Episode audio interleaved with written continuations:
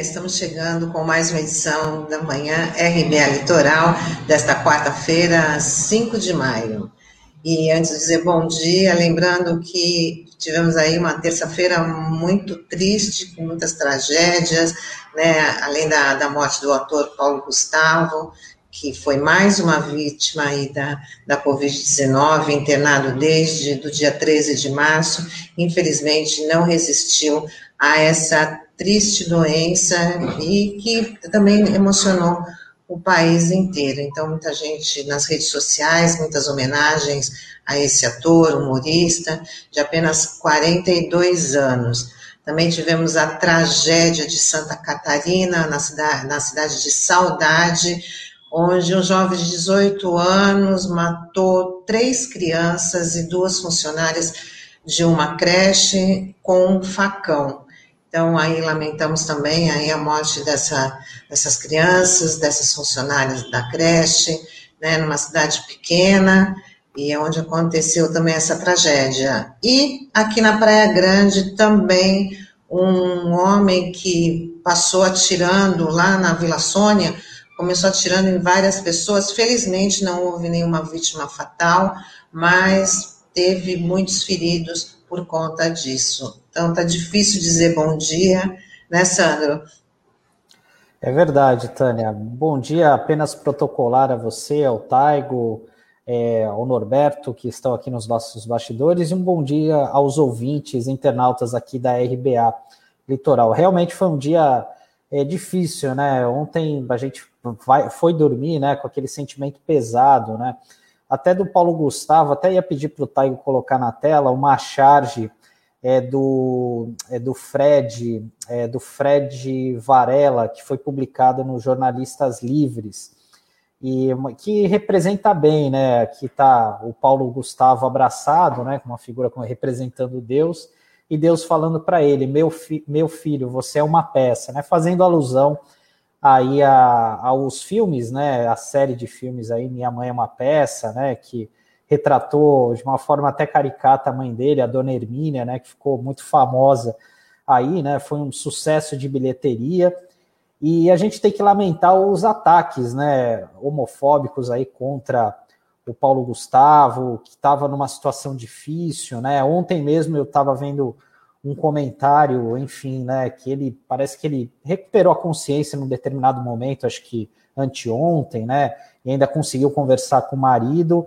e até um comentário de uma internauta, ele falou, ah, agora ele tem que se arrepender dos pecados, daquilo que ele fez de errado, sabe, um comentário sem, é, é, assim maldoso, né? E é difícil a gente ver, ouvir um, algo desse tipo, né? Ler algo desse tipo e também de, desejar nossa solidariedade aí aos familiares, aos trabalhadores lá de Santa Catarina que foram vítimas aí dessa situação, né? Um rapaz de 18 anos matou com uma espada, né? Três crianças com menos de dois anos de idade, é, duas educadoras e uma agente de saúde que estavam nessa escola, né?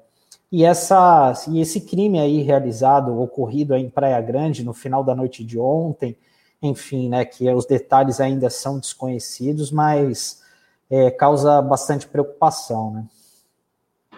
Verdade. A gente já começa aqui informando também é, sobre o depoimento à CPI da pandemia que o ministro, o ex-ministro da Saúde, Luiz Henrique Mandetta, afirmou que o presidente Bolsonaro queria que a Anvisa alterasse a bula da cloroquina para que o medicamento constasse como tratamento para a Covid-19. O remédio não tem eficácia comprovada contra a doença e seu uso não é recomendado pela Organização Mundial da Saúde. O ex-ministro atribuiu ao governo federal a postura negacionista, Vamos ouvir aí um trecho do, da fala do Mandetta falando sobre isso. É, havia sobre a mesa, por exemplo, um, um papel não timbrado de um decreto presidencial para que fosse sugerido daquela reunião é que se mudasse a bula da cloroquina na Anvisa, colocando na bula a indicação de cloroquina para coronavírus. E foi, inclusive, o próprio presidente da Anvisa, Barra Torres, que estava lá, que falou isso, é, não. E o ministro Jorge Ramos falou: não, não, isso daqui não é nada da lavra daqui, isso é uma sugestão, mas é uma sugestão de alguém. Alguém pensou, se deu ao trabalho de de botar aquilo num formato de decreto. Sandro, além da, da, dessa questão de querer mudar a bula da, do, do medicamento, da, da, da cloroquina, o, o ex-ministro também falou outra coisa muito grave sobre, que, sobre os filhos do, do, do presidente, dizendo que o Carlos Bolsonaro, que é vereador no Rio de Janeiro, né, sempre estava ali acompanhando as reuniões ministeriais, dando seus palpites e aí também exercendo aí até uma certa pressão entre os ministros e que já acendeu aí um alerta na, na, na comissão que ele também pode ser convocado a depor. Sim, até porque, no caso, um dos filhos do presidente, né, o, o Carlos Bolsonaro, que é conhecido como Carluxo, ele é o talvez o primeiro caso de um vereador federal, né? Porque a gente tem que lembrar que ele é vereador no Rio de Janeiro, mas parece que vive mais em Brasília do que outra coisa, né? É, o depoimento do Mandetta, como a gente até tinha antecipado aqui ontem, seria um depoimento longo, né? É, mas assim, eu acho que foi até um pouco morno assim o, o, depoimento dele, né? Eu acho que até esvaziou um pouco aquela as pretensões dos senadores, né, em ter algo mais quente ali. Também algumas perguntas ali, né? Não, não é porque a gente é jornalista, né? Mas foram algumas perguntas pouco provocativas e não conseguiram arrancar nada de mais é, relevante assim do ministro, né, durante, durante essa conversa, né? É, ele fez alguns ataques ali ao, ao especificamente ao, ao ministro da Economia, né, o Paulo Guedes. É, também falou uma coisa que me chamou muita atenção, que é algo que a gente já sabia e foi até bem observado aqui pelo Fábio Mesquita na semana retrasada, quando a gente recebeu ele aqui no jornal, falando da falta de propagandas falando sobre a questão da vacina, de prevenção à Covid, né? E, e esse foi um dos pontos que o Mandetta citou ontem, né? Que o, o, ministro né, da comunicação, né, o secretário de comunicação, Fábio Van Garten, ele rejeitou a necessidade de fazer uma campanha educativa né, sobre essa questão da Covid, né?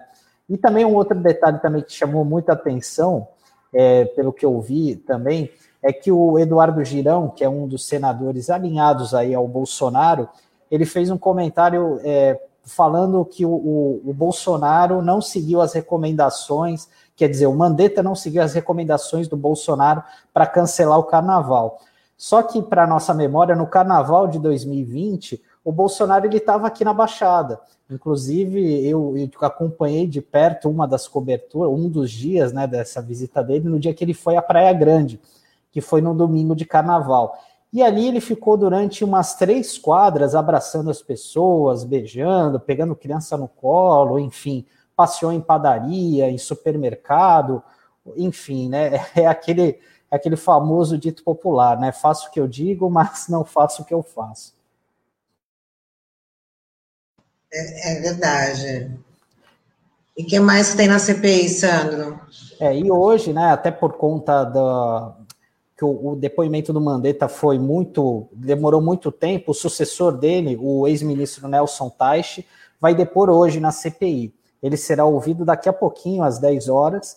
E lembrando que o Teich ficou apenas 29 dias no cargo, mas será questionado sobre as negociações com as farmacêuticas sobre vacinas é que foi na sua gestão que o governo federal começou esse processo. Já o, o general Eduardo Pazuello, cujo depoimento estava marcado para hoje, alegou estar com suspeita de Covid e não vai comparecer à CPI, à CPI.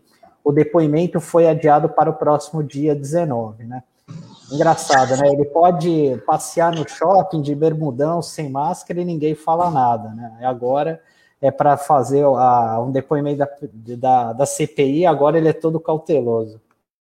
É, dizem que ele está fazendo aí um treinamento bastante intensivo, então parece que ele não passou nesse treinamento e teve que ser adiado o depoimento, porque ele está aí é, é, decorando algumas respostas para defender o governo Bolsonaro na CPI, mas eu acho que esse treinamento vai ser em vão, porque como ele é o ministro mais, mais visado, né, que ficou mais tempo durante esse período da pandemia, ele vai ter muita coisa para responder, e acho que os, os senadores de, de oposição não vão deixar passar batido aí essa pressão em cima do general Pazuello.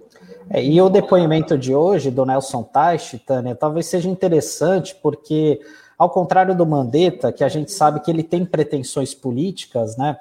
É, a gente, isso ficou claro ali durante no início da pandemia, com aquelas coletivas diárias, enfim, né, com poucas informações relevantes, né? Se você for extrair aquela coletiva, ele lançou um livro, né, chamado um paciente chamado Brasil, que até fez um merchan ontem durante o depoimento à CPI. E a gente sabe, é, ao contrário do Nelson Teich, né? O Nelson Teich é um técnico, foi alçado ali ao Ministério da Saúde, ficou pouco tempo, porque viu a roubada onde ele está, era um cara com perfil muito discreto, né? Enfim, é, dava poucas entrevistas, enfim, talvez hoje a gente tenha algumas informações interessantes né, sobre a CPI. Acho que talvez com uma expectativa até melhor do que em relação ao Mandetta, que a gente, por, por, por ter pretensões políticas, em nenhum momento ele foi é, também se mostrou uma oposição de fato ao presidente Jair Bolsonaro, né? Até porque ele ficou um ano e meio ali, e se não fosse a pandemia, muito provavelmente ele continuaria no cargo. Sim. E a Câmara dos Deputados aprovou o texto base do projeto que revoga a Lei de Segurança Nacional e cria um capítulo no Código Penal para defender as instituições de crimes contra o Estado Democrático de Direito. Essa lei, criada no período da ditadura militar, tem sido usada hoje para enquadrar críticos do presidente Bolsonaro. O texto segue agora para o Senado. É uma vitória importante aí da Câmara, como o Douglas bem fala aqui, né, é um dos entulhos autoritários aí do período da ditadura militar e que finalmente foi revogado, né? É, o texto base foi aprovado, agora a gente precisa ficar de olho nos destaques aí para ver se a gente não vai ter nenhuma surpresa, né? É, e essa é uma notícia muito importante, né? Enfim, um dos defensores dessa mudança é o deputado Paulo Teixeira, que é aqui do PT aqui de São Paulo, e porque, é, infelizmente, né, nos, últimos, nos últimos dois anos aí, a Lei de Segurança Nacional tem sido utilizada para perseguir jornalistas, críticos ao governo, chargistas, né, enfim. E a gente não pode aceitar esse tipo de situação na, em plena democracia. E dando continuidade aqui, falando sobre é, outro absurdo, é, os deputados federais do PT, Érica Cocá e Alencar Santana, afirmaram que há indícios concretos que o ativista Rodrigo Pilha foi torturado por questões políticas dentro do complexo penitenciário da Papuda, em Brasília.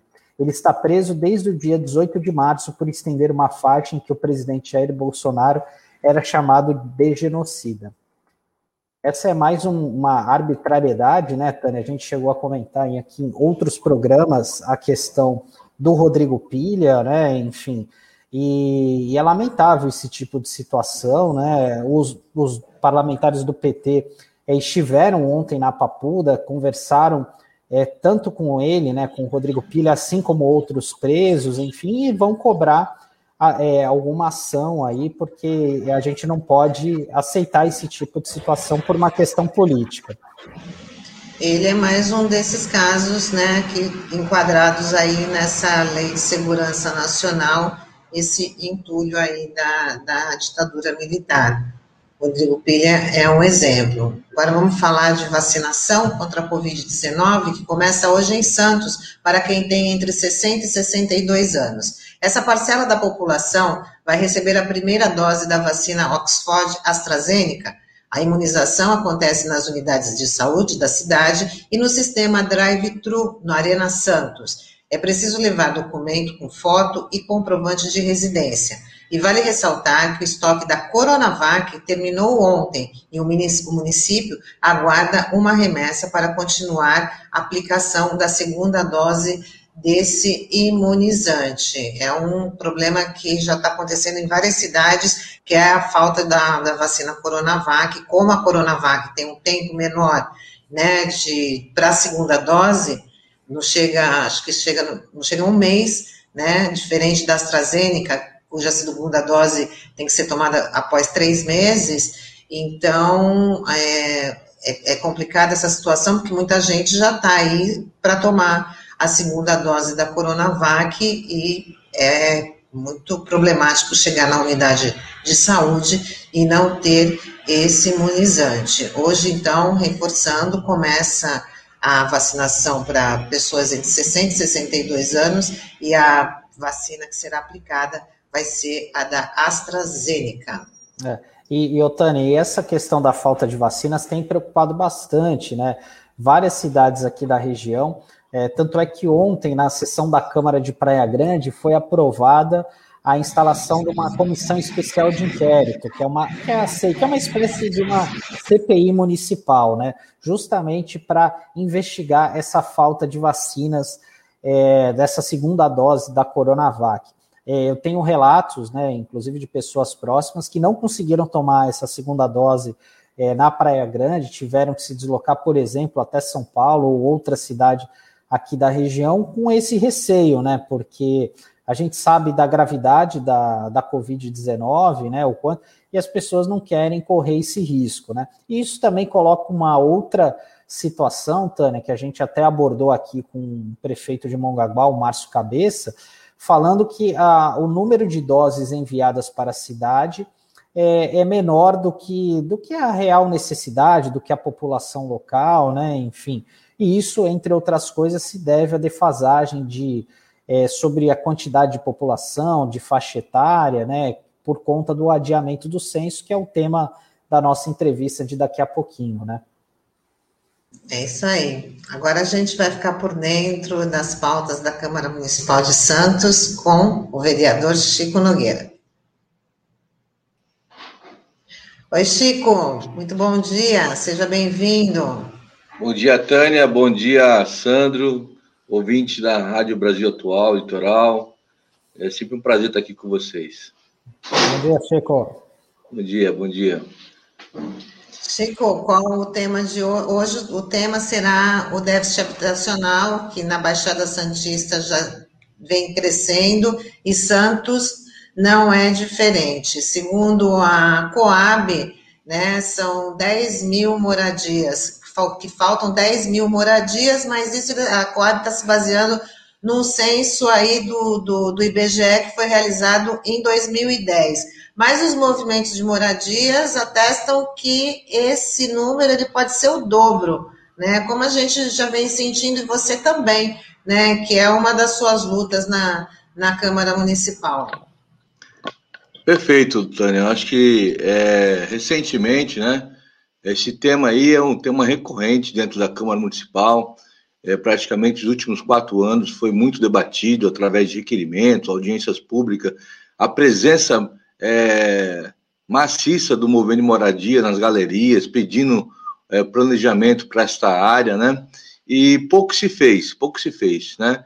Recentemente, o governo do estado ele ele divulgou uma lista, né? Uma uma, uma relação de pessoas não seria nem pessoas, mas sim de necessidades, né? Seria em torno de 178 mil moradias para poder dar conta dessa demanda aqui da região da Baixada Santista, sendo que dentro dessas 178 mil, ele, ele relata que seria 66.254 ah, moradias habitacionais e 112.663 moradias é, que poderia ser readequação, né? Readequação das moradias, tem muita, muitos conjuntos habitacionais é, inacabados em São Vicente, Guarujá. É, São Vicente eu posso citar na, na rua, na, no Rio Branco, tem lá as obras lá no Tanquedo Neves também, que vai atender Santos, que está parada, é, no Morro do Macaco, no Guarujá, enfim. Nosso problema de habitacional é regional, não é só Santos, mas cada vez mais a gente é, é um problema que está virando crônico já. Até porque esses dados que você falou, Tânia, são dados totalmente desatualizados, né? Dados de 2010, uma realidade hoje é totalmente diferente daquela época. Hoje nós temos, com certeza, o movimento de moradia fala é o dobro. Eu posso até, sem medo de errar, ter mais do que o dobro. Deve ter para mais de 20, 25 mil moradias, pessoas precisando de moradia em Santos, somente em Santos. Pessoas que moram em área insalubre, área de risco, nas palafitas, nos morros, nos cortiços e isso só tem agravado cada ano, e com a pandemia, isso se agravou mais ainda, porque veio o desemprego, então isso teve um avanço muito grande o ano passado, é, por conta do desemprego muito alto na, na Baixada Santista, sobretudo em Santos, é, as pessoas não têm onde morar, não têm condições de pagar aluguel, acaba indo para a área de risco mesmo. Então, esse censo é totalmente desatualizado, a gente tem cobrado muito a Coab é, é, que ela seja mais transparente, divulgue a questão da lista, lista cronológica que o movimento Moradia pede, uma listagem cronológica da, da, da CNH, para que as pessoas realmente tenham é, conhecimento quem realmente está nessa lista cronológica, porque não é, não é lista de espera. A lista de espera é, é abolida pelos movimentos de moradia, porque a lista de espera pode ser colocado qualquer um. Mas a listagem cronológica da numeração do cadastro, é isso que tem que ser divulgado. Né? E, e praticamente a Coab não faz esse papel, não, não dá essa transparência. Então, esses dados são colocados é, muitas vezes na mídia, é, Sandro e Tânia, é um dados que não, não reflete a realidade é, que nós estamos vivendo hoje na nossa cidade, que é o déficit habitacional é muito grande, muito grande mesmo. E para complicar isso, para poder dificultar cada vez mais essa questão é, de entrega de moradia, recentemente, o ano passado, o governo Bolsonaro é, pegou de volta aquelas áreas da União, né? Foi muito amplamente divulgada aqui na, na Rádio Brasil Atual. É, que era, foi uma luta que foi cedida essas áreas da União, do, do SPU, foi uma luta que foi é, desde o governo Davi Capistrano que iniciou essa luta e foi concretizada dia 22 de 11 de 2011, onde essas áreas foi cedida para o município, para que o município pudesse fazer um planejamento e fizesse moradia é, habitacional social, é moradia a baixa renda mesmo, né? E o governo Bolsonaro retirou essas áreas da, do, do, município, que é a totalidade dela é quase 8 mil, quase 9 mil metros de, de, de área, né? Que é, seria uma área muito importante para diminuir esse déficit habitacional. Então, isso, isso nós temos que estar lutando, a Câmara tem lutado, tem discutido esse debate, tem cobrado o prefeito Rogério, cobrou o Paulo Alexandre, para que essas áreas voltem para a área da habitacional, para que possa ser feito um planejamento estratégico em pequeno, médio e longo prazo, porque o que nós temos hoje é falta de recurso, viu, Sandro? Hoje nós temos aí uma grande dificuldade, porque as obras que foram iniciadas estão paradas porque não teve repasse é, do, tanto do Estado como também do governo federal nos últimos dois anos aí. Então parou as obras e não tem como concluir as obras. Então, você, o município não tem fôlego para poder estar tá, é, desembolsando tanto recurso para poder é, dar conta das obras que estão paradas. Principalmente é, lá em, é, lá em Tancredo Neves, tem lá 1.120 moradia parada e se fala aí o, o secretário aqui do, não é secretário, mas sim o presidente da Coab, se fala em entregar essas obras até 2024, até porque não tem é, recurso para você fazer a quantidade dessas obras, porque até pra, recentemente, essa semana, vocês deram aqui também, o governo Bolsonaro ele cortou, vetou o orçamento da, da moradia, quase um milhão e meio.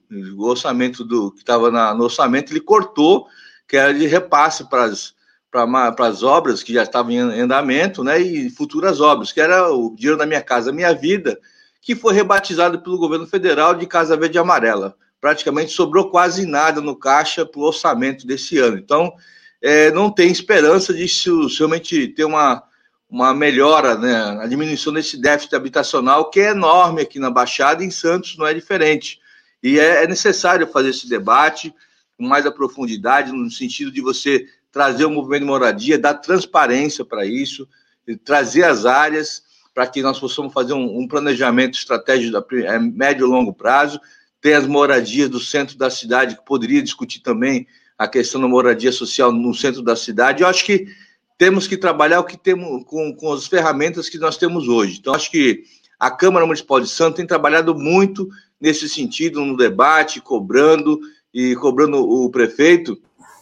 E nem tudo é ruim, tá? vou dar uma notícia boa para vocês que ontem, em primeira discussão, nós aprovamos aqui um projeto de lei da autoria do prefeito municipal, onde é, foi destinado uma, uma doação. A prefeitura recebeu uma doação de uma área de 6 mil metros quadrados, localizada ali no, na rua Teodoro Sampaio, no bairro de Jabaquara, perto da ecoterapia, atrás da Transbrasa, ali no fundo do, do Clube dos Portuários, destinado para moradia social, para atender aí 300 famílias. Eu acho que é, são ações como essa que, é, que aos pouquinhos a gente vai tentando é, diminuir o déficit habitacional, mas é necessário ter alto investimento do governo federal e governo estadual para que nós possamos, de fato, é, cessar esse déficit habitacional na região, na cidade de Santos. Então, esse é um problema que é crônico, é, precisamos estar sempre no radar, cobrando em momentos de moradia, tem feito isso, cobrando na Câmara Municipal de Santos, sempre lá presente,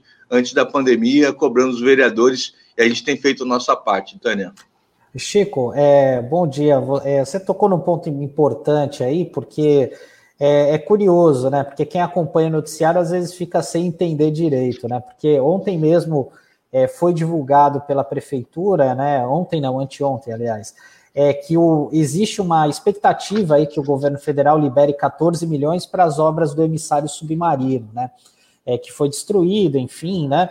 E por outro lado, você está falando desse corte de um bilhão e meio no setor habitacional, que é algo estratégico aqui, né? Da habitação. E falando de orçamento, Chico, é rapidamente. É, ontem é, deu entrada na Câmara, né, de maneira oficial, a LDO, que é a Lei de Diretrizes Orçamentárias, né? E a Prefeitura de Santos prevê uma arrecadação para o ano que vem de 3 bilhões de reais, 3, quase 3 bilhões, 3 bilhões e 300 milhões, que é uma arrecadação praticamente, até aumentou, prevê um aumento em relação a esse ano. Como é que você viu esse orçamento aí para o ano que vem da Prefeitura, essa expectativa? O, o Sandro, na realidade, a, a, Prefeitura de Santos não perdeu tanto em questão de arrecadação como os outros municípios é, que perderam por conta que depende do comércio, depende da, de algumas atividades que precisaram ser fechadas.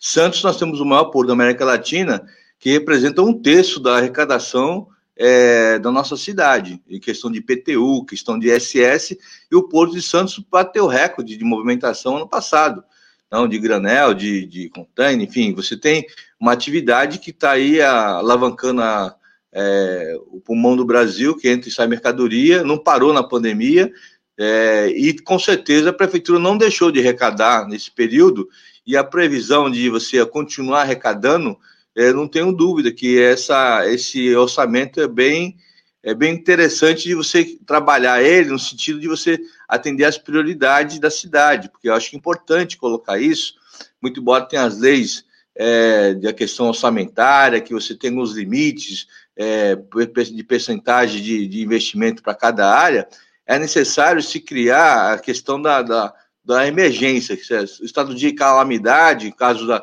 como teve a questão dos morros, que teve a, é, as pessoas que perderam suas casas, precisamos dar realmente atenção a essas pessoas, essas famílias que precisam sair das palafitas, da área de risco, porque é área de risco permanente. Se a maré sobe, as pessoas perdem tudo. Então, é necessário que o orçamento tenha é, uma visão é, social, porque nós, com, com essa questão social, precisamos trabalhar a questão do desenvolvimento social da cidade como um todo. Então, é, e respondendo a tua pergunta sobre a questão do emissário, é um, é um é um paradoxo, né? Não tem lógica uma coisa dessa. Uma...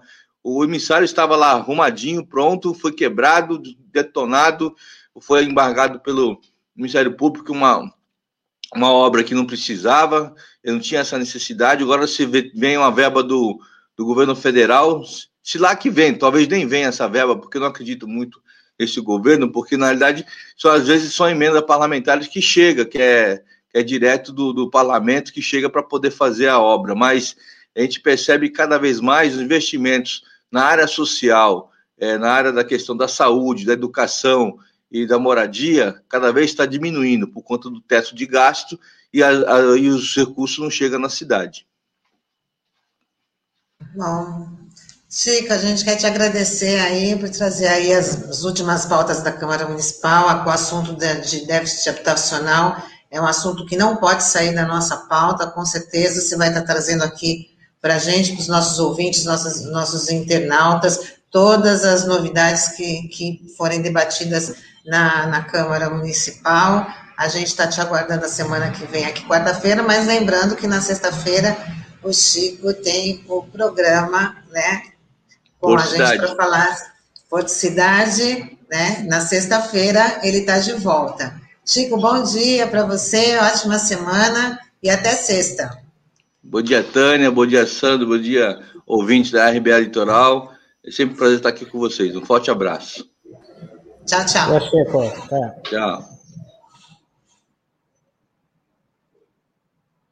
E agora a gente vai chamar para um bate-papo a Dione Oliveira, que é economista e diretora do Sindicato Nacional dos Trabalhadores em Fundações Públicas Federais de Geografia e Estatística.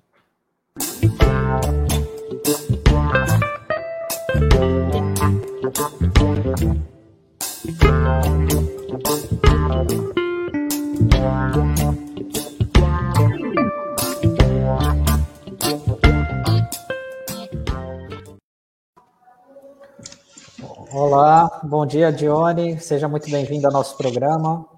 Obrigada. Bom dia, bom dia a todas e todos que estão nos acompanhando. Bom dia para vocês. Dione, gostaria de já te iniciar te perguntando é, sobre esse adiamento do censo, né, que historicamente é realizado a cada 10 anos, não foi realizado em 2020 e agora está todo esse embrólio aí, se ele vai ser realizado neste ano ou não. Queria saber de você que acompanha bem, representa o sindicato da categoria, a gente tem condição de iniciar um censo esse ano? Olha, é, por conta de diversos atrasos, né, é, decorrentes da falta de orçamento e por conta da pandemia, o calendário, de, o cronograma do censo ficou todo comprometido para ser realizado esse ano né? Então, é, a gente sabe que o censo é fundamental, né? Os trabalhadores do IBGE se preparam muito tempo, né? O censo é, um, é a pesquisa que tem maior período de maturação no Instituto. Ela está sendo planejada desde 2015, 2016, né? É, mas é, a cadeia de produção ela é toda imbricada, né? Então, com a pandemia, a gente teve atrasos, a falta de orçamento piorou muito a situação, não é? Porque a gente teria que ter orçamento agora para garantir a manutenção, por exemplo, de todos os trabalhadores que foram treinados, alguns desde 2019, além de outros contratos que são fundamentais para garantir o projeto censo, né? Então o governo cortou o orçamento, não cortou por conta da pandemia, não cortou de forma planejada, não vamos fazer agora, vamos fazer de forma é, é, é, com todas as condições em 2022. Cortou porque cortou, porque por uma questão fiscal, fiscalista, cortou porque não interessa produzir estatística, não é? Então, é, a gente inclusive encomendou um estudo é, para o Instituto é, Questão de Ciência, que dá um parecer sobre a possibilidade de realização do censo 2021 eles não recomendam, né, pela aceleração da questão pandêmica, pela falta de protocolos, né, e pelos riscos, não só aos trabalhadores, mas que também é essencial, porque são mais de 200 mil, mil, 200 mil trabalhadores envolvidos na atividade, além dos informantes que vão receber os entrevistadores, né? Lembrando que a gente tem é, no Brasil cerca de 10% do, da população vacinada, isso é muito pouco, né? Então, a gente precisaria de condições que não existem e um orçamento muito maior do que o previsto, que já estava cortado, né, o que é muito grave, para a realização do censo em 2021. Por isso, a gente defende o censo com condições adequadas, com condições sanitárias e com orçamento em 2022, não é? Porque não, é, não basta fazer o censo, a gente tem que ter um censo bem feito para atender as necessidades da população, tal como vocês discutiam no quadro anterior, que falava sobre déficit habitacional, sobre política habitacional. A gente precisa de, de estatísticas corretas, bem feitas, para poder fazer um planejamento público eficiente, eficaz, né? que não jogue dinheiro fora. Né? Exatamente. É, Johnny, seja bem-vinda aqui com a gente no nosso Manhã RBA Litoral.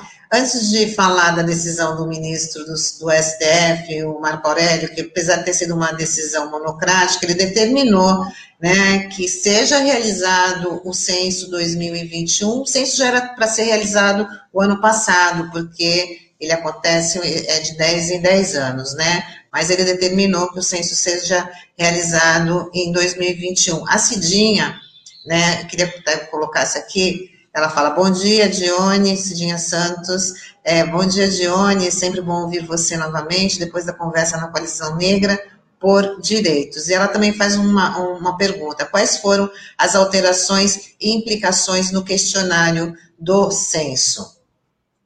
E foram retiradas algumas questões do questionário, quais foram elas e no que implica no levantamento de dados? O que deixaremos de saber? Né? Se houve uma, uma, uma, uma formatação aí, uma nova formatação no, no questionário do censo sendo que ele deveria ser cada vez mais amplo, né? É.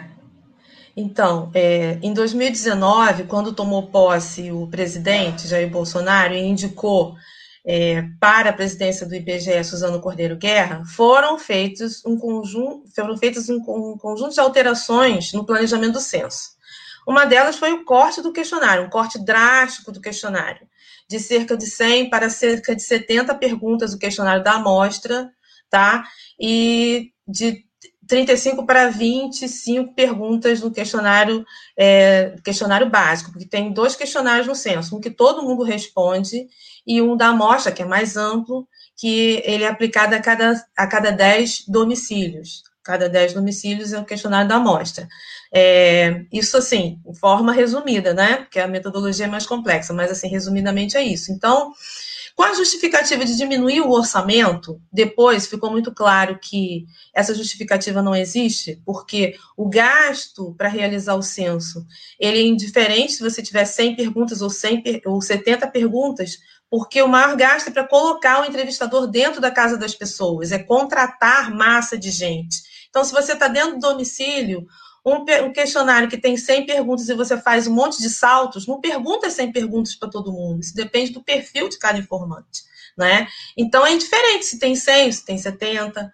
Então, não implicou em redução do questionário. Implicou, sim, redução drástica da possibilidade de conhecer a realidade brasileira. Por exemplo, houve o corte da pergunta do, do valor do aluguel. O valor do aluguel é fundamental para saber o peso do gasto de, desse gasto no orçamento das famílias. É uma variável fundamental para estimar o déficit habitacional, porque através desse valor a gente vai saber qual, quão comprometido é o orçamento né, é, da família com aluguel e qual a necessidade dele ter uma habitação própria, junto com outras variáveis fornecidas também pelo censo demográfico, quantas famílias é, convivem no mesmo domicílio, né? Então, essa informação ela compõe um cálculo do déficit habitacional. Sem o valor do aluguel, não dá para fazer o cálculo do déficit habitacional. Isso é gravíssimo. Né? A gente perdeu a informação de se a pessoa frequenta escola, ela frequenta escola pública ou privada. Né? Isso seria fundamental, é fundamental para você saber qual deve ser o tamanho da rede pública, por exemplo. Né? A gente perdeu informação sobre a migração é, e sobre a emigração internacional.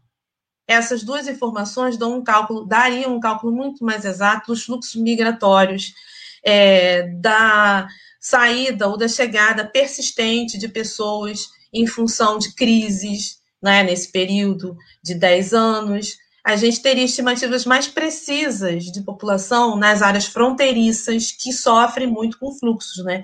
Então, quando a gente está muito interessado, e a ação do Supremo tem a ver com isso, com a estimativa de população, a gente teria que ter olhado com muito mais cuidado os graves cortes que foram feitos no questionário lá em 2019, né? E a gente está tentando sensibilizar o parlamento e a população desde aquela época desses graves cortes, né? Outra informação que foi cortada e é muito, muito séria é o rendimento da família, o rendimento do domicílio. Porque o que ficou no censo é apenas a apreensão do domicílio, do, do rendimento do responsável pelo domicílio. Né? E isso é muito pouco, porque isso não compõe a renda familiar. Né? Então, como é que a gente vai avaliar exatamente onde que é necessário ter política de transferência de renda, se você não tem uma estimativa precisa sobre o rendimento domiciliar? E é, esse dado foi fundamental lá em 2010, depois de 2010 do censo, para fazer uma busca ativa dos beneficiários, dos, dos elegíveis para benefício de transferência de renda, né? Então é outro grave, outra grave perda. Né? Então a gente tem assim alguns, esses são os, os mais importantes, e tudo isso influencia é, dependendo do, do, do, do, do, da fração da população que você queira analisar, né? É, a Cidinha falou ali pela Coalizão Negra por Direitos. Então, se você quis, tiver, quiser ter uma visão precisa para segmento da população negra, necessidade de habitação, necessidade de escola, é, e outras variáveis que você tem uma interseccionalidade com essa, com esse, com a variável de cor ou raça, né? Então você teve muito prejuízo. A gente teve muito prejuízo com esses cortes, né? Então, os, o, é, esse governo ele vem atacando, na verdade, o censo demográfico. O, o IBGE não é de agora, com praticamente essa ação de zerar o orçamento de 2021. Ele vem atacando o censo desde 2019 e vem atacando o IBGE até antes de tomar posse, quando fez é, afirmações sobre as estimativas de desocupação do IBGE. Né? Então, assim, é um ataque a produção do conhecimento, as estatísticas públicas, a possibilidade de conhecer e a possibilidade de planejar, né, fazer política urbana, fazer política social, política de educação, política de saúde. Então, é, é muito grave, né, porque a intervenção do Estado, a estatística, ela formata, possibilita a formatação da, da intervenção do Estado, né, na realidade. E isso fica absolutamente prejudicado, fragilizado com os cortes e a desvalorização do IBGE. É, Johnny, é um efeito imediato desse, desse relato que você falou, né, da, da falta de investimento no IBGE, é a precarização dos trabalhadores, né? Eu queria saber como é que está isso hoje é, em relação aos servidores do IBGE, né? E também queria saber se houve uma diminuição do número de servidores temporários aí, né, com esses adiamentos né, do, do censo, enfim, queria que você pudesse falar, desse um panorama de como é que está essa situação hoje.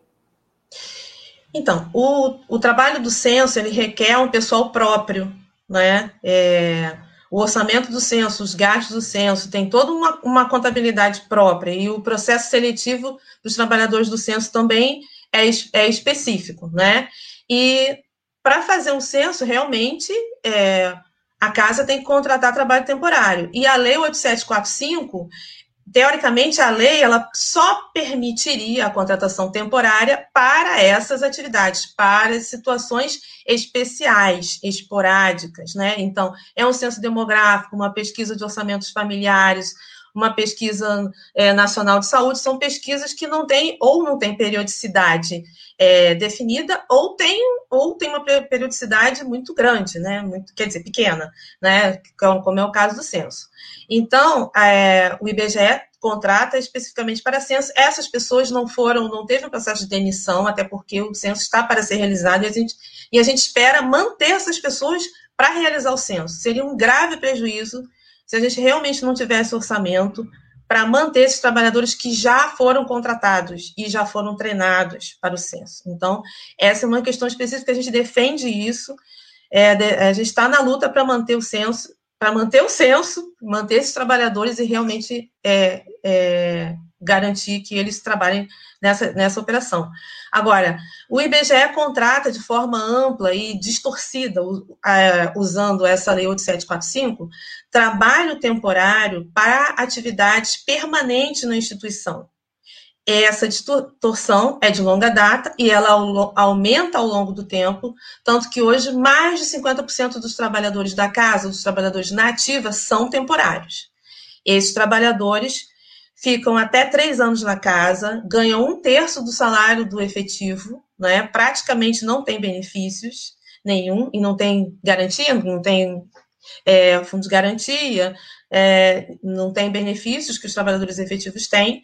Então, é uma mão de obra absolutamente precarizada. E o que é grave, pro, promove um problema institucional, né?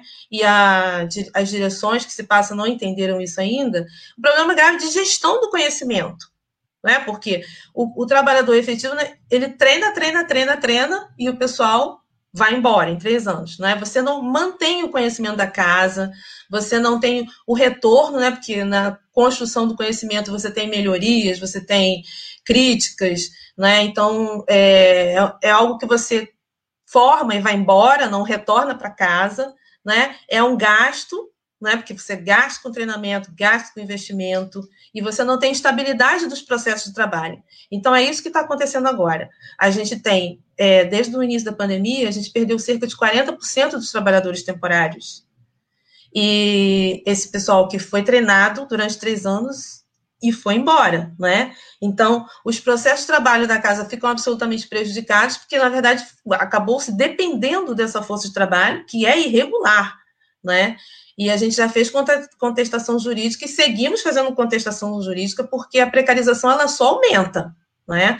Então, agora o, IBGE botou na rua um edital e já fez uma prova para o supervisor temporário, por exemplo, é a distorção da distorção, porque esse supervisor ele vai coordenar um staff, né, de trabalhadores temporários, né, e quem sabe até de trabalhadores efetivos, e da mesma forma ele vai ser treinado e vai embora quando terminar o contrato dele, né? Então o, pro, o processo gerencial da casa também está comprometido, dado que a gente tem cerca de 11% das agências do IBGE que estão distribuídas no território nacional, são são cerca de 560 agências que têm apenas um trabalhador efetivo, né? Então, esse, trabalha, esse trabalhador efetivo, ele faz todas as tarefas gerenciais, ele dá treinamento, ele gerencia os temporários, ele dá conta de todas as pesquisas, ele faz a primeira crítica e avaliação dos dados, que faz na agência, entendeu?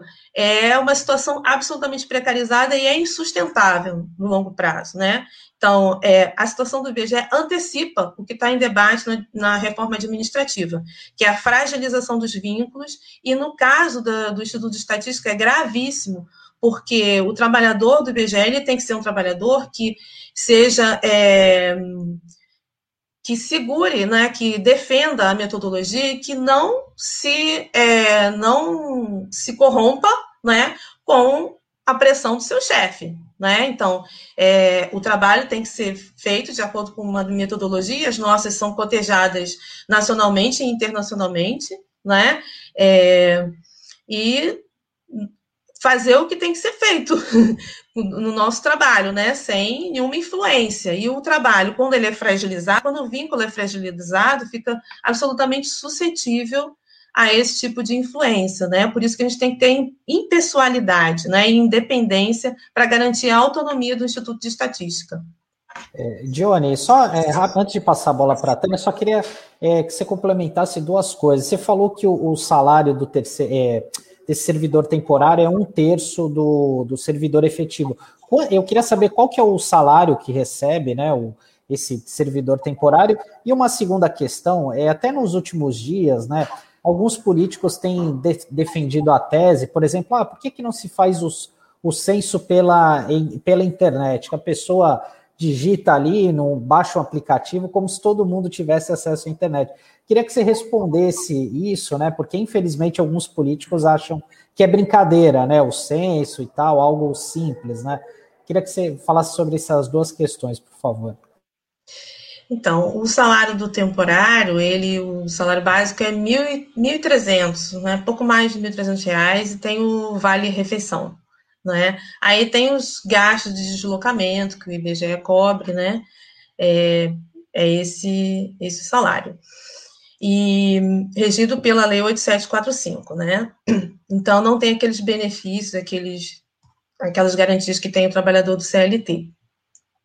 Sobre é, a possibilidade de censo, de, de, capta, de metodologias alternativas de levantamento do censo, é, a direção do IBGE, infelizmente, contribuiu para espalhar fake news de que a gente faz, pode fazer um censo misto.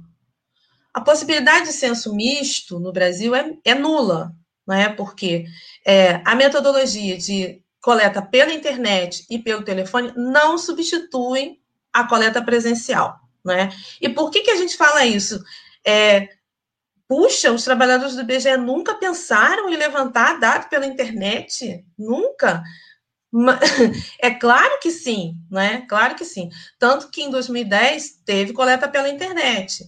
Em 2017 e 2018, teve testes é, dentro do projeto do censo, como a gente normalmente faz, testes com modelos alternativos de coleta pela internet, que foram aplicados em 14 unidades da federação. É, teve um censo, depois que Suzana Cordeiro Guerra tomou posse, não acreditou nos nossos testes, não é, como é recorrente, não acreditou no trabalho acumulado da instituição, é, fez um outro teste no censo experimental de Poços de Caldas. Os testes de coleta pela internet dão resultado pífio, resultado pífio, é muito baixo. O último teste não passou de 3% a coleta pela internet porque a gente tem uma realidade que específica nossa. Um em cada cinco domicílios, por exemplo, não tem internet no Brasil. Se você for pensar na qualidade da internet, essa desigualdade se agrava muito mais, não é? A gente não tem um nível educacional assim, não é tão elevado que, que permite as pessoas tenham essa, essa, essa prática de responder um questionário pela internet. Né? Então, a gente tem a questão cultural, tem a questão estrutural, não é, não é um problema tecnológico de proposta, de formato do IBGE, é um problema da sociedade, né? que a gente espera evoluir ao longo do tempo. Para isso, tem que ter muita educação, tem que ter muito, muito treinamento, muita, né, muita política pública, inclusive para melhorar esse nível educacional, para a gente chegar como Portugal, que está fazendo o censo agora, né, que as pessoas receberam um link pelo correio e preenchem, e depois, se precisar de ajuda, né, ou tem uma rotina do entrevistador passar na nossa casa. Essa não é a nossa realidade. Não é a nossa realidade. É diferente dos Estados Unidos, que também usa em massa os correios, né? E é um censo caríssimo. Censo caríssimo. O nosso censo é muito barato, né? Então também tem a questão orçamentária que influencia nisso. E tem, no caso, é, a gente tem também uma informação, uma informação informalidade nos endereços do IBGE. Então, juntar o endereço com o telefone, né, parear tudo isso, é uma questão muito complexa. É, o cadastro do IBGE é o cadastro mais fiel à realidade, porque a gente tem isso, um absoluto um grau de informalidade também nos endereços. Né? Então, o nosso censo ele é barato, ele é bem feito, porque ele conta com um treinamento em massa, um treinamento em, em cascata. Então, essas fases, elas têm que ser preservadas e valorizadas e ter mais orçamento para fazer publicidade, para informar as pessoas, né? porque não tem mágica para fazer, para substituir o nosso formato agora. É um negócio que vai vir, essas alternativas virão com a evolução da sociedade, também com muitas políticas públicas, para ter essa mudança cultural e da infraestrutura tecnológica do país. É, Johnny, até reforçando o que você estava falando, comparando aí, falando do censo de Portugal, né? No Brasil é mil vezes maior do, do que Portugal, uma, uma realidade totalmente diferente. E queria que você falasse também sobre os concursos do, do IBGE para poder realizar aí o censo, e se o número de pessoas que foram, que foram treinadas aí a partir de 2015, se elas são suficientes para realizar o censo que pode acontecer agora em 2021, ou se vão precisar reforçar aí o efetivo, os, os temporários, né, como é costume do, do, do IBGE tem processo seletivo para ser realizado. Ele foi chamado, teve um período de inscrições, né, para recenseadores e supervisores, né, e que tem que ser realizado porque é o pessoal que vai estar diretamente envolvido na coleta, né. Então, o edital do IBGE chamava 200 mil pessoas, né, 180 mil entrevistadores e 20 mil supervisores. No que a gente defende para o censo, que é um censo integral, um censo completo, um censo que tenha as perguntas, um censo que seja bem feito, esse número é o número do projeto original. Na verdade, no projeto original do censo seriam 205 mil recenseadores e 25 mil supervisores. Esse corte no número de recenseadores também é muito arriscado. Influencia, vai influenciar a qualidade do censo. Por quê? Porque tem uma rotatividade enorme de recenseadores. Então, as pessoas passam no concurso, entram, veem que é muito difícil, abandonam, o salário é muito baixo, abandonam. Então, a gente precisa resgatar também o número de recenseadores, que do projeto original, que era de 205 mil recenseadores e 25 mil supervisores, né? Então, é, gente treinada para percorrer todos os setores, correr atrás dos domicílios e ter essa sensibilidade para entrar em, em, todos os lugares, porque, como a gente disse, o endereço do, do, no Brasil é absolutamente informal. Então, você bate ali numa portinha, pode ter 10 domicílios ali dentro, não é? Não é uma casa. Então, o entrevistador ele tem que ter esse estímulo para entrar ali e recensear todo mundo. Para isso, ele tem que ser bem remunerado, ele tem que ter quantidade suficiente para fazer, senão a gente corre o risco de subenumerar a população, dizer que tem menos do que ela realmente tem, né? Então, assim, é um trabalho gigantesco que a gente precisa garantir que ele seja bem feito e que as pessoas abram as suas portas para o entrevistador do IBGE, o que também vai ser mais difícil, seria mais difícil durante a pandemia. Então, tem a questão da qualidade da pesquisa, da possibilidade de subcobertura, que também nos preocupa muito de fazer um censo durante a pandemia. Então precisa de mais de mais gente aí para poder fazer esse trabalho esse trabalho direitinho, né, Johnny? Só queria Isso. questionar a questão da, da, da segurança do recenseador, né? Que vai lá bater de porta em porta, porque agora é vocês vão estar numa outra realidade, né, que é por conta da, da, da, da pandemia, né?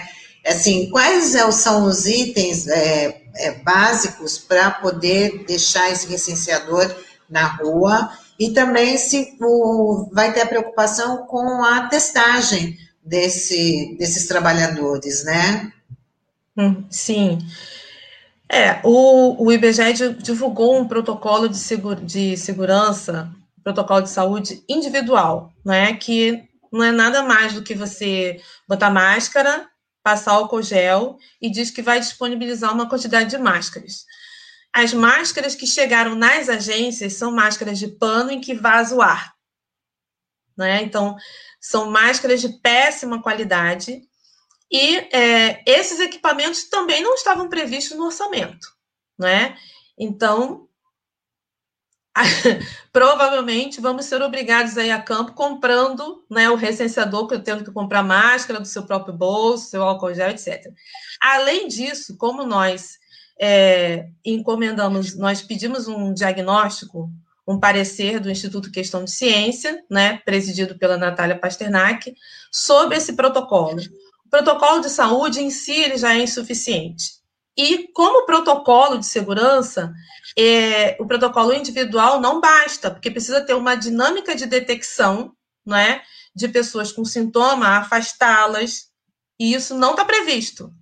Isso não foi pensado em momento nenhum. Não é? Afastá-las e substituí-las, né? Isso afastá-las e substituí-las por uma questão de saúde, além daquela questão técnica que a gente estava falando antes, porque não tem reserva de entrevistador previsto, né? A gente é, deveria ser 10% de reserva de entrevistador. Então, não tem nem pela questão técnica e nem pela questão sanitária. Então, se tem uma contaminação no posto de, de coleta, o que, que vai acontecer? Vai parar a coleta.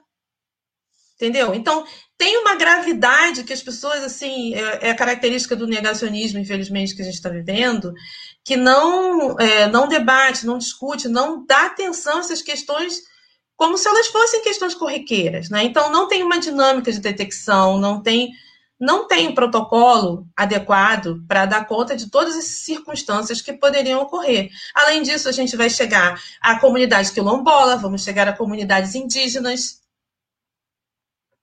qual é a prevenção, o que, que o IBGE imagina com relação a isso.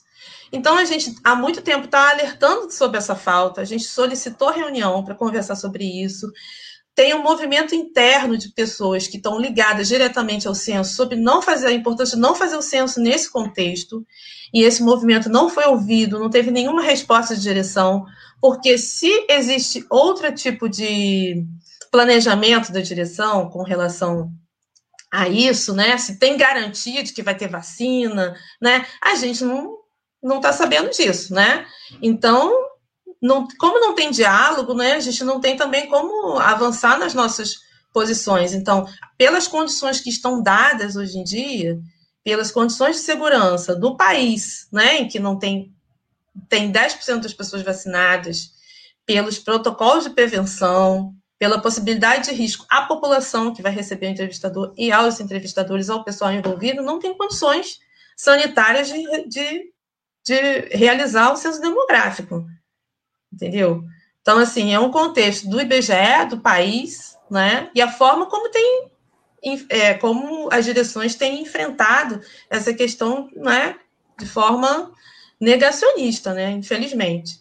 Dione, é, você tocou também, é, você falou da parte da segurança sanitária, mas eu queria falar é, da segurança física dos entrevistadores, né? Porque a gente sabe que eles precisam ir em alguns locais que são dominados pelo tráfico, pela milícia, né? Como a gente vê no Rio de Janeiro, e devem ter outras situações desse tipo pelo Brasil afora.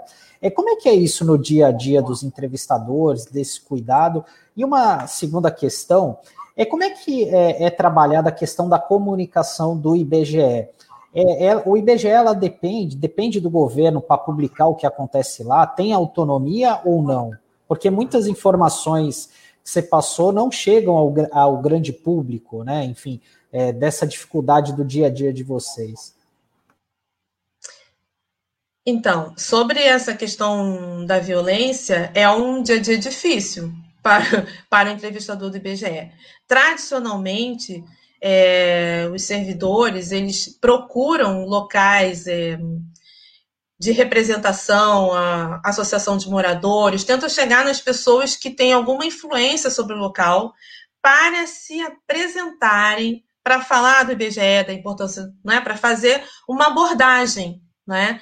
Então, mas tem que ter o mínimo espaço para realizar essa abordagem, né? Então, o censo é definitivo nesse sentido, né? Então, mais uma vez, teria que contar com é, trabalhadores experientes no traquejo dessas questões, coisa que a gente tem cada vez menos, né?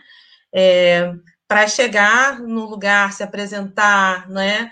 Falar do IBGE e abrir a possibilidade de percorrer o setor, né? Agora, cotidianamente é o mesmo trabalho nas pesquisas contínuas domiciliares, mais especificamente na, na PNAD contínua, que é a pesquisa permanente, né? É, tem, é fundamental esse contato com a comunidade, né, para abrir as portas. E quando não tem possibilidade, quando não tem a possibilidade, é solicitada a substituição do setor, porque como a pesquisa é amostral, então, existe essa possibilidade. Mas a orientação é que seja em último caso, desde que você não consiga nenhum diálogo, não consiga acesso, aí a gente substitui, né? Porque, afinal de contas, você tem que retratar essas populações, né? Com a cuidado. Se, se a gente não chega lá, como é que a gente vai retratar, né? Então, é um dia de árduo, é difícil, é perigoso, sim, é perigoso. Tem, tem relatos, assim, muito graves, né? É, de dificuldade de acesso, de ameaça, ameaça física, chega numa hora, toque de recolher, todo mundo vai embora, né? Isso acontece sim, né? Mas é, é o dia a dia, é o dia a dia do entrevistador do IBGE. Outra questão que você perguntou sobre, sobre a comunicação. Os nossos a gente tem né, a, a, comunicação social do IBGE, que faz um contato direto com a população, com a, as mídias né, do país, e divulga as informações do IBGE das nossas publicações que estão disponíveis. O calendário de divulgações está disponível na internet. Então, é uma política de transparência você dizer quando vai divulgar, para quem vai divulgar. E tem, no caso das é, é, tem um protocolo também de divulgação que é, fala sobre a antecedência, a prioridade de informação com antecedência, né?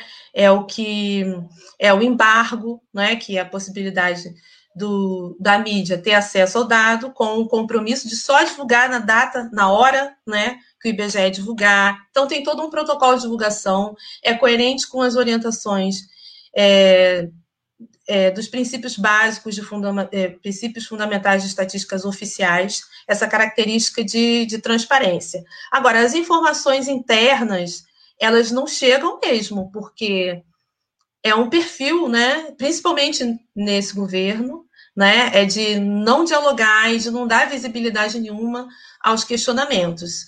E Infelizmente, a gente não tem nenhum diálogo, a gente só teve uma reunião com a direção do IBGE em 2019, assumiu um novo presidente no mesmo dia que a gente fez, que ele foi é, informado que seria ele, a gente solicitou uma reunião dizendo que a gente precisava conversar sobre essa pauta fundamental que é o censo, que a gente precisava é, garantir recursos para realizar o censo esse ano, porque o sindicato defende o censo, as pesquisas desde sempre. A gente estava lá em 2019 na comissão do orçamento defendendo mais orçamento, quando a direção do IBGE dizia que fazia ele com 2 bi e 300, sendo que o corte foi de 3,1 para 2 bi, né? Depois veio o corte de 2,3 para 2 bi. O presidente atual continua dizendo que vai fazer o censo com 2 bi, né? Então, é, é inacreditável como que, é, claro que é, o, atual presidente do IBGE, assim como a anterior, estão ali porque são escolha do governo, né? Que vai fazer exatamente o que o governo quer, né? Então não vai dizer não com esse orçamento, esse orçamento está baixo. Então isso não foi feito. Eles estão se adequando. A lógica é se adequar ao que dão, né? Então era de 3,1 foi para 2,3, 2,3 para 2, né? Então vai fazer com 2, sendo que o orçamento deveria ser maior, porque você tem que comprar agora EPI. Lá em 2019, ninguém pensava na pandemia. Tem que comprar EPI, tem que comprar termômetro, não está previsto, né? Tem que ter outra dinâmica de deslocamento, tem que pensar em outras situações. Então, esse, esse diálogo entre quem trabalha e quem toma as decisões não existe no IBGE. Não existe. Tanto que tem esse movimento dizendo que não tem condições dos trabalhadores que não têm condições de fazer o censo nessas condições que estão dadas. Mas quem está na alto escalão segue dizendo que vamos fazer. Vamos fazer. Então. Jorge, é, só para. Tem uma pergunta aqui da Cidinha Santos que é curiosa. Ela quer saber qual é o público mais difícil de ser entrevistado. Ah, geralmente o mais alta renda. Alta renda. E, e Mais até pra, E até para. Eles se recusam pra... a receber, abrir, porque vivem naquelas é. verdadeiras fortalezas até você Exato. poder chegar, né? É do porteiro, depois tem um outro porteiro, depois tem um... Não é isso? Exato. Parece que você até já foi entrevistadora do IBGE. Eu não é moro na Fortaleza, não. Não, mas é isso mesmo. Assim, são vários é, portais, vários né? Você chega, tenta chegar primeiro no porteiro. Às vezes o porteiro já incorpora a perspectiva de, de vida de, do seu né, chefe, né, do, do dono, que é não quer atender. É, então você tem que fazer um trabalho de abordagem com o porteiro, para o porteiro ajudar você a abrir as portas. Mas é muito, é bem difícil. Alta renda é bem difícil. É bem difícil. Aí quando você. Né, e as perguntas também tem. É, eu não tenho uma estimativa do, de, da subdeclaração, né? Mas dizer a renda é, é, uma tendência, né? A subdeclarar a renda, né? As uhum. altas faixas de renda. Então, é o público mais difícil, sem dúvida. Dione, a gente está chegando no final aqui da entrevista. É, antes de encerrar, eu queria que você falasse de, de como que está esse trabalho de articulação das entidades para barrar essa reforma administrativa, porque a gente sabe pelo ministro Paulo Guedes, né, que os servidores públicos são os inimigos número um, né? Tanto é que naquela famigerada reunião de 22 de abril ele falou que colocou a granada no bolso, né? Enfim, usou aquela, aquele termo infeliz. Como é que está essa articulação das entidades e qual é a perspectiva que vocês têm de barrar esse processo no Congresso Nacional? E depois você já pode é, fazer as suas considerações finais também. Então, a gente a gente está na luta, né? Temos articulação com duas, tem duas frentes parlamentares, né? Tem a frente parlamentar mista e a frente presidida pelo professor Israel, que estão fazendo esse trabalho no Congresso de tentar brecar a reforma, que é não é uma reforma para melhoria da gestão pública, né?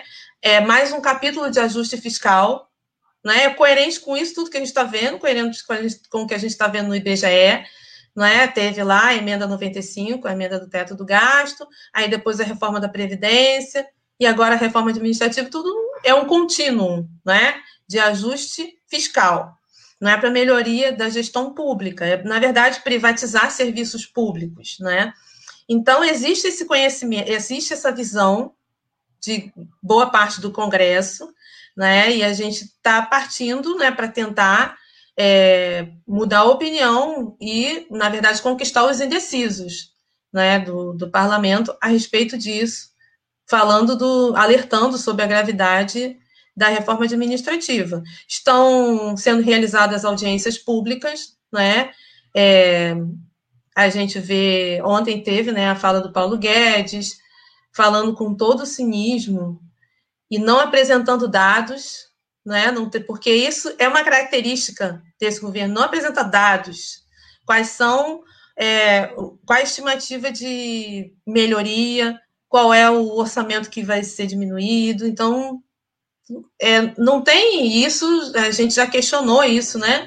Porque a fundamentação teórica, a fundamentação é, empírica é, é, muito rasteira, é muito em cima assim de concepções ideológicas mesmo do próprio Paulo Guedes, da sua equipe. Então, não tem como convencer, a não ser do puro preconceito que a sociedade tem do servidor público que está agora na linha de frente, combatendo o Covid, sem reajuste, sem condições, morrendo, né? Então, é uma desvalorização do, do, do serviço público que não tem sentido. Então, contra isso que a gente tenta combater. Então, os servidores públicos reunidos no FONACEF estão fazendo uma ampla campanha de defesa dos serviços públicos, que está em sua página, está no Facebook, em outras mídias, e reproduzido pela, pelas entidades, né, tentando chegar no impacto que a população, na verdade, é, vai ter com essa reforma, né? Porque quem vai sofrer é a população. Porque é, o espaço da diminuição da, das escolas, da educação, vai ser ocupado pela, pela escola privada. Né? E o espaço do, da, do encolhimento do SUS, ou do fim do SUS, que eles já tentaram algumas vezes, vai ser o aumento da saúde privada. E quem que vai pagar isso? Quem vai pagar essa conta? Não é? A gente não tem renda e não tem, não tem estrutura para né, dar conta é, desses serviços privados. Né? E, e, o que foi conquista da gente, conquista na, na Constituição de 88, saúde e educação pública para todos. E estatística para estruturar essas políticas públicas. então, muito obrigada pelo convite, espero que a gente tenha contribuído com o debate para esclarecer mais a população. Obrigada pela iniciativa. Muito bom dia para todas e todos. Obrigada, Dione. Foi muito importante a sua participação aqui para trazer esse raio-x de como é a vida do, do, dos recenseadores, né? Como é que é aí a categoria, as dificuldades, os desafios dessa categoria tão importante para fazer o retrato do Brasil, né? Muito obrigada. Bom dia. Isso aí, foi muito bacana, muito importante aí as informações da Dione, né? E ela estava falando dessa audiência que o Paulo Guedes apresentou, né? E como é, a falta de informações, né?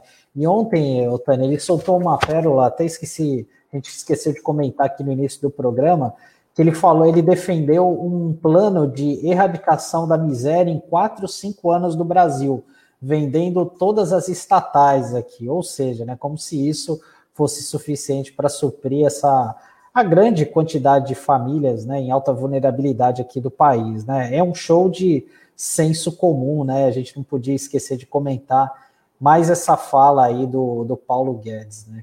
Fala infeliz. Aliás, o Paulo Guedes está se especializando né, nas falas infelizes, né? mesmo quando ele não sabe que está sendo quando ele não sabe que está sendo gravado, daí é que, são, que saem as pérolas, né? A gente conhece aí o verdadeiro Paulo Guedes, infelizmente. É, não, e o, o, pior eu acho que ele só sai do governo se a imprensa elogiar, porque aí é que o Bolsonaro é, começa a desconfiar dele, aí dá um pé na bunda dele, literalmente, né? Porque enquanto ele ficar fazendo essas bravatas que a gente sabe que é um pouco da síntese do governo que está aí, né? Então acho que ele vai continuar por um bom tempo. Bom, e a gente está chegando agora ao fim do nosso Manhã RBA Litoral. A gente já avisa que daqui a pouco, às 11 horas, tem o Olavo Dada com o Som da Praia, duas da tarde, ou tem a tarde RBA com o Marcos Canduta. Essa entrevista com a Dione, você pode conferir no Dial às 19 horas, que ela vai ser reprisada, mas também vai estar disponível aí nas nossas redes sociais nesse conteúdo. Então, quem quiser assistir, compartilhar, uma entrevista muito interessante aí para a gente saber como que é a rotina dos recenseadores, né, e, assim, apoiar essa categoria que, através desses dados que tem que se, se implantam as políticas públicas, ou pelo menos deveriam, né, ser implantadas as políticas públicas através dos dados recolhidos pelo pelo pessoal do, pelos recenseadores do, do IBGE. E a gente está de volta amanhã, né, Sandro? É isso aí, Tânia. Um abraço a você, a todos os ouvintes internautas. Amanhã a gente volta a se falar aqui. Até mais. Tchau, tchau. Rádio Brasil Atual Litoral é uma realização da Fundação Setaporte, apoio cultural do Sindicato Setaporte.